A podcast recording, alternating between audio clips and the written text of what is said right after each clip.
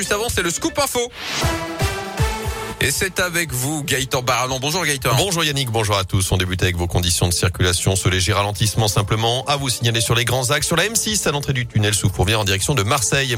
À la une, ce mardi, le premier titre olympique pour l'équipe de France. Quentin Fillon-Maillet a décroché ce matin la toute Ah. première médaille d'or des Bleus aux Jeux Olympiques d'hiver à Pékin. Je sais que vous l'avez regardé, Yannick. Le Jurassien de 29 Oui. ans a remporté le 20 km individuel en biathlon. Malgré deux photos tirées, il a réalisé une performance exceptionnelle en ski pour devancer ses adversaires et s'offrir donc son premier sacre olympique, sa deuxième médaille de ces Jeux après l'argent en relais mixte samedi. Ça fait trois médailles en trois épreuves pour le biathlon français, cinq au total pour l'équipe de France après l'argent cette nuit pour Tesla 2 en ski freestyle. Autre chance de podium dans les minutes qui viennent. Trois Français sont qualifiés pour les quarts de finale du sprint en ski de fond.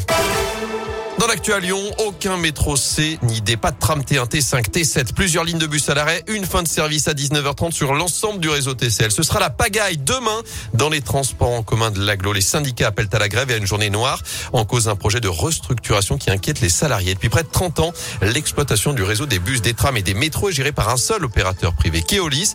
Mais ce contrat régulièrement renouvelé se termine dans deux ans. Et le Citral envisage désormais de faire appel à plusieurs opérateurs.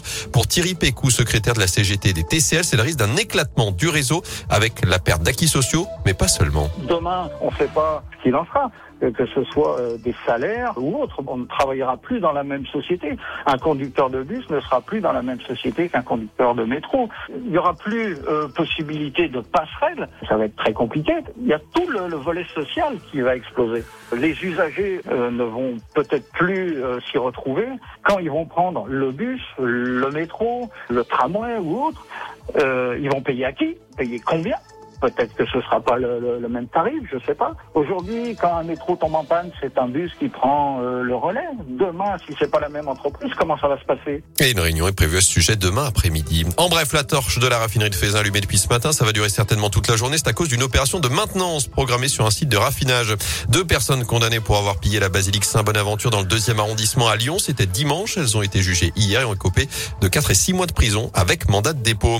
Un footballeur lyonnais dans la tourmente, la fondation Brigitte Bardot, spécialisée dans la protection des animaux, annonce son intention de porter plainte contre Kurt Zuma, le natif de Lyon formé à Vaux-en-Velin, aujourd'hui à West Ham en Angleterre, est mis en cause dans une vidéo publiée par la presse britannique où on le voit frapper à plusieurs reprises son chat. Son club a dénoncé ces actes.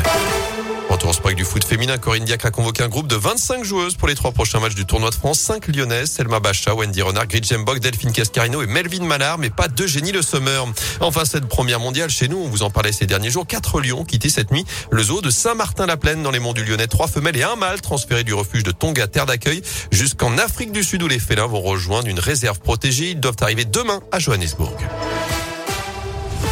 Parfait.